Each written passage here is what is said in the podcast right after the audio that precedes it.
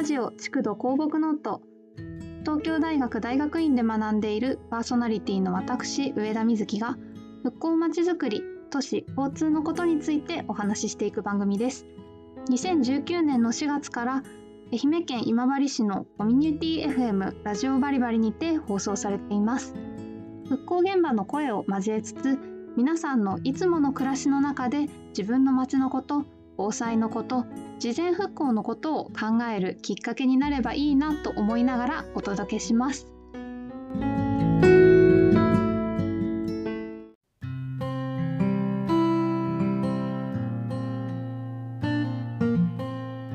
皆さんこんにちは8月第4週の築土広木ノートお送りしていきたいと思います先週はですね台風10号が接近していたこともありまして少し変則的な放送になっていたと思うんですけれども皆様また皆様のお知り合いの方など被害なかったでしょうか？お盆の帰省ラッシュと重なったこともあってかなり不便を感じた方もいらっしゃったかと思います。私自身は少し時期をずらして数日前に親の実家である福島の方に帰省をしたんですけれども実家自体は南相馬というところなんですが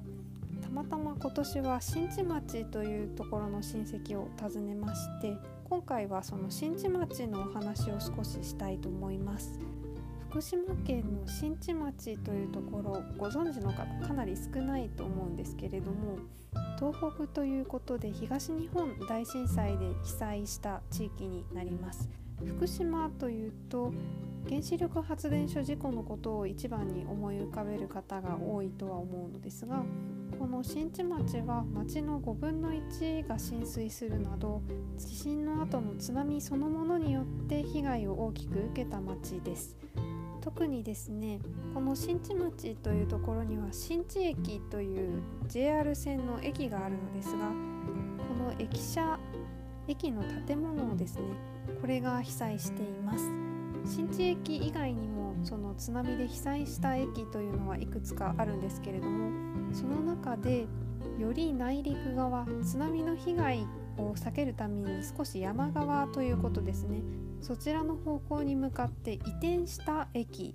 というのは新地駅を含めて3つということになっていて珍しい事例というふうに今回については言えると思います。2011年の3月11日東日本大震災の津波で駅が被災して完全にプラットフォームを残して全てが流出してしまいました。その後の4月12日ちょうど1ヶ月後ぐらいですね。この時からもちろん駅の周りは使える状態ではありませんでしたので代行バスというのがもうちょっと内陸側の役場の前から出るようになってその後で町としてその駅をもともとの海沿いの位置ではなくてもうちょっと内陸に移したいというような希望を町自身が出したということになります。それが6月の2011年の6月の3日なんですけれどもその後震災からだいたい1年が経った2012年3月5日に正式に鉄道会社や行政などさまざまなところが合意した上で実際に内陸に移転するということが発表されました。移転するのにはもちろん大変な苦労があって完成したのは2016年の12月10日。その時から電車鉄道も運転を再開ということになっています。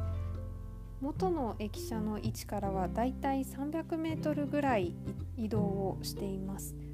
こういった経緯で津波による駅の被災後代行バスが運転されてその後内陸に移動されることが決まったわけなんですけれどもこの駅を内陸に移動させるということの意味について少し考えてみたいと思います実はですねこの駅の新しい位置になっても東日本大震災時の浸水域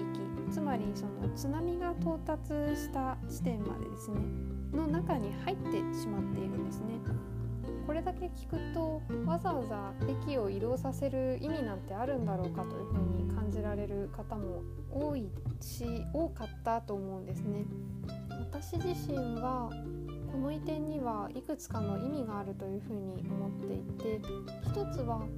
単純に海から遠くなったことによって津波の到達が遅れるであるとかその波の勢いが少しは少なくなるだろうというようなことが単純に言えるかなというのとそれによって建物の被害が減ることはもちろんなんですが人がいる確率といいますか駅を利用する人が被災するその確率が下がっているというふうに捉えることができるというのがありますね。これだけの理由であればきっと浸水深より外であるとか完全に安全な場所にもう一度鉄道を作るんであれば駅を作り直した方がいいというような意見がすごく多くなると思うんですけれどももう一つ私が考えていることとしてその町の町で暮らす人々の活動の重心が少し山側に動くというのがすごく大きい意味を持っているというふうに思っておりましてどういうことかというと私たちは避難をしましょうとか避難行動をどういうふうにとったらいいか考えましょうという時に多分多くの場合無意識のうちにご家庭にいる時であるとか学校にいる時職場にいる時といった自分が普段長時間過ごしている場所からの避難というようなことだけを考えていると思うんですね。これが一番の基本なんですけれども基本ではあるものの実際に被災する時にはどこにいるかというのはわからないわけです。初めて行った場所で被災するかもしれないしもっとありそうなのは移動の途中に被災するということですよね。この移動の途中というのを考えた時に駅であるとかバス停といった交通の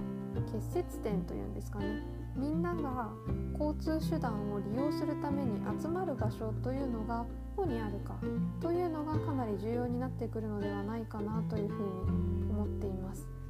交通の便がいいところというのは例えば住宅を建てるのにも人気ですし単純に人が多く集まりやすくなりますので職場なんかもその周りに集まりやすくなると思うんですね。交通網の位置を移動させることで生活全部の位置が12年の間には変わらないかもしれませんが今後を考えた時に何十年もかけて少しずつその周りに活動の場所が作られていくのだとするとその移動は少しであってもすごく意味のあることだというふうに私自身は考えています。もちろんこれは交通施設だけではなくて例えば行政の施設であったりそういった機能があってみんなが訪れる場所というのは全て該当になるわけなので活動の重心の移動というのは大事な考え方だと思うんですけれどもこういった重心の移動を行うという意味で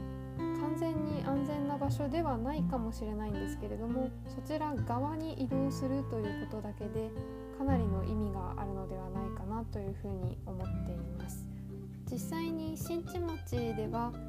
新しくできた移転した後の新地駅の周りにはアパートや一戸建てが立ち始めていることもあって私自身は2017年の夏に行ったので新駅舎ができてからだいたい半年後に初めてその新しくなったところに行ったんですけれどもそういった街の機能の活動の重心の場所の移動というのの意味を強く感じています。ちなみにもともとの駅舎があったあたりというか線路があったあたりそういったところがどういうふうになっているかと言いますと今跡地を使って復興道路が建設されることになっています。もともと鉄道でつながっていた宮城県の渡りというところに向けて道路が1本通るということになります。こういった廃線跡1回津波で被災した線路の辺りですねの活用というのは他にも事例がありまして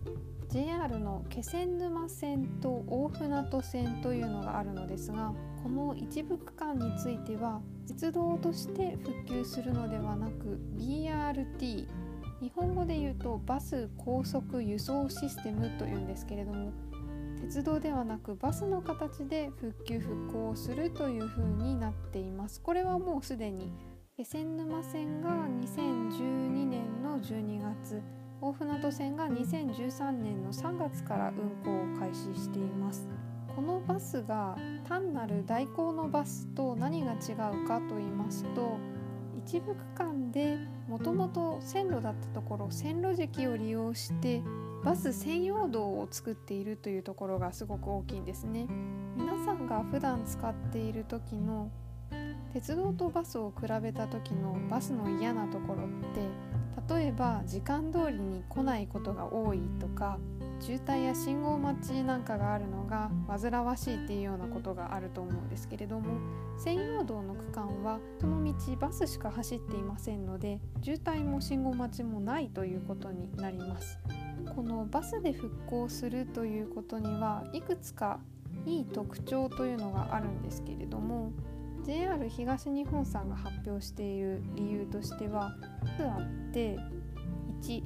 災害が発生した時に線路上だけではなくて可能なところまで車で逃げることができるかもしれない。2復興の段階に合わせてルートが変更できる。駅だと鉄道網を引かないといけないのでなかなか駅の位置変えるってことはできないんですけれどもバス停であれば他の道路を通ればいいので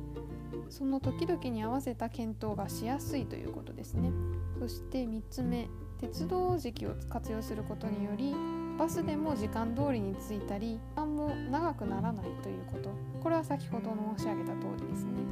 4つ目鉄道に比べてバスの方が頻繁に運行できる。鉄道は乗る人が少なくなってくると本数をどんどん減らしていくことになりますのでどうしても駅舎なんかの管理費が大きいというのもあるのでその点バス停であればちょっと本数を増やせるということですね。あと実際にはこれがすごく切望されていたところだと思うんですがバス専用道ができる前でも一般の道路をうまく活用できれば早期の復興が可能だということですね。こういった理由で大船渡線と気仙沼線は BRT バス高速輸送システムによる復興が選ばれています。一言で鉄道の駅が被災したというふうに言ってもその市町村地区地域の実情に合わせて何が今求められているのかということと将来的にここに駅であったりバス停であったりを作るっていうことになるのかどうかそれが将来の町全体の人々の活動の位置にどういった影響を与えるのかということそういったさまざまな要因を考えながら交通の復興計画は立てられていくということになると思います。今回取り上げた私の親戚のいる新地の駅は1日に乗車する人が280人ぐらいしかいないという規模は小さい駅ではあるんですけれども人数は少ないけれども絶対に必要にしている人がいるというのも事実でだからこそ交通のこと復興の時にはよく考えていくべきだなというふうに。広告ノートでは